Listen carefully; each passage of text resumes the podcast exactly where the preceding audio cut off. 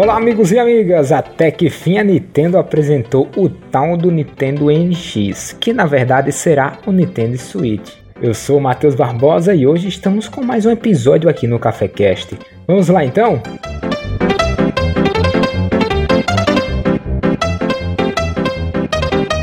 Na quinta-feira, dia 20 de outubro, a Nintendo revelou ao público seu novo console, o Nintendo Switch. Com funcionalidades híbridas, a plataforma pode ser usada tanto em casa como um videogame tradicional, quanto como um dispositivo portátil, a exemplo de um 3DS. Esse console deverá chegar em março de 2017. Esse Nintendo Switch é basicamente um tablet. O mais legal dele é que você pode colocá-lo para ser jogado numa TV, como qualquer outro console. Porém, é possível destacá-lo de um hub central e usá-lo como portátil que pode ser jogado de várias maneiras. Os controles do Nintendo Switch são chamados de Joy-Con, que ele é de uma forma de abas, conta com um layout convencional de botões, incluindo um botão de ombro e um gatilho. Não é um controle tão complexo, porque você pode dividi-lo em dois. Você pode acoplá-lo na própria tela e deixar o console parecido com um gamepad do Wii U, ou colocá-lo em um suporte que ofereça mais ergonomia.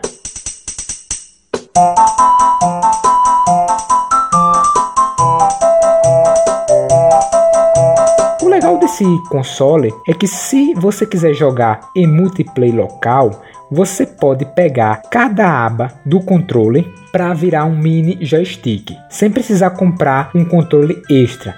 Dessa forma, eu e você podemos jogar um Mario Kart, que é um jogo simples, no mesmo console, naquele momento, em um jogo multiplayer com os próprios mini joystick. Agora, se você está reunido com quatro amigos e se você tiver dois Switch, é possível jogar algo mais avançado, que é jogar em cop local com quatro amigos, cada um com um joystick, jogando o mesmo jogo. Olha só que bacana.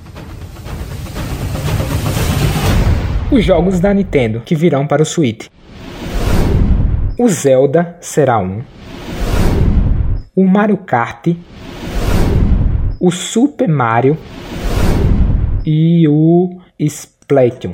Enquanto o Splatoon e o Mario Kart não mostraram nenhuma novidade visível no dia do trailer para a versão do Switch, o game do Super Mario exibiu uma fase nova, com a temática do Velho Oeste, com o famoso mascote da Nintendo dando seus pulos por aí.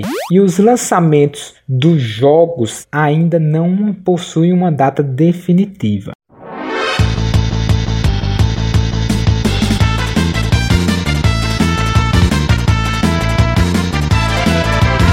Legal da Nintendo é que eles estão preocupados com a diversão e não com os gráficos. O negócio da Nintendo não é competir com o Xbox ou PS4.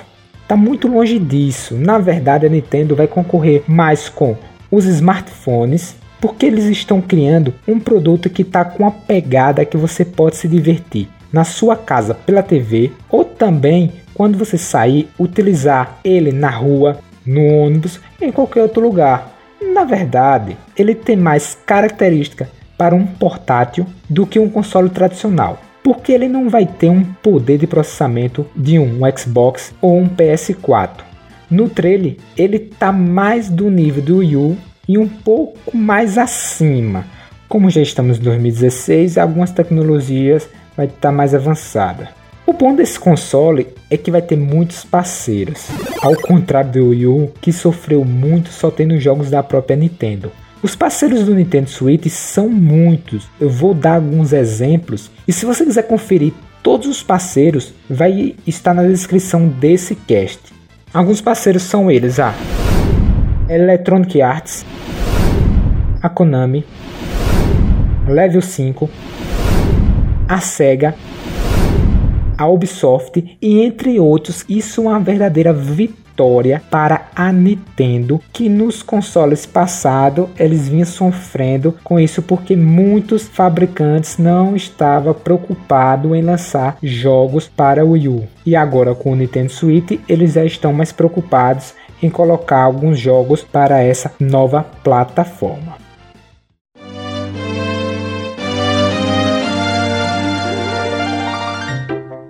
As especificações técnicas não foram reveladas oficialmente, mas é bem seguro afirmar que se trata de um chip Tegra. Entretanto, há muitos boatos circulando sobre possíveis vazamentos de especificações, como é esperado. Dificilmente o Switch conseguirá se impor de igual para igual com o Xbox One e o PlayStation 4, já que se trata de uma arquitetura portátil.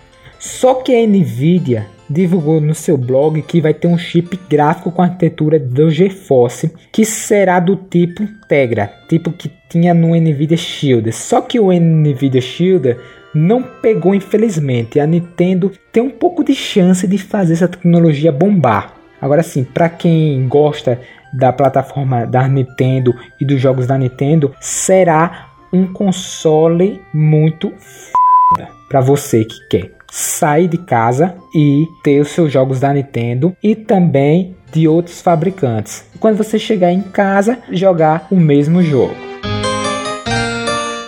Além disso, foi confirmado que o dock que conecta o console na TV não tem outra função de além de enviar o sinal de vídeo em uma resolução maior, que é 1080p. Portanto, Nada de poder de fogo adicional com um hardware externo. Trata-se de apenas de um acessório extra para aproveitar a jogatina via televisão.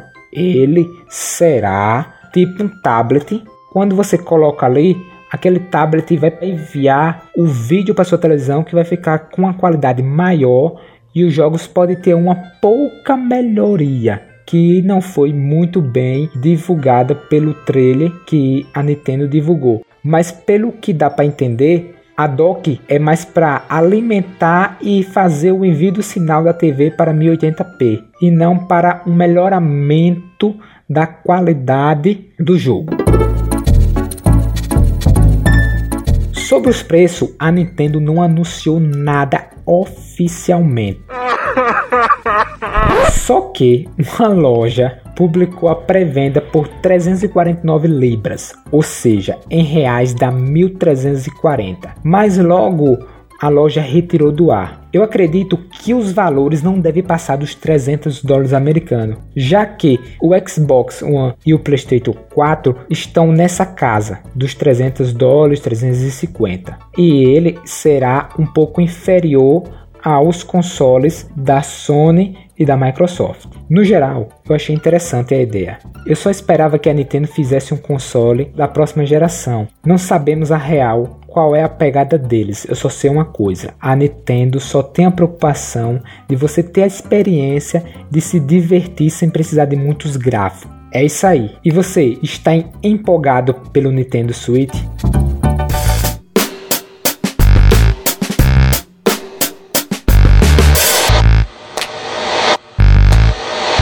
É isso aí, galera. Esse foi mais um episódio do cafecast.com.br. Assine, compartilhe e divulgue para seus amigos. As nossas redes sociais no Facebook e no Twitter são arroba cafecastoficial. E até a próxima com mais um Cafecast. Valeu!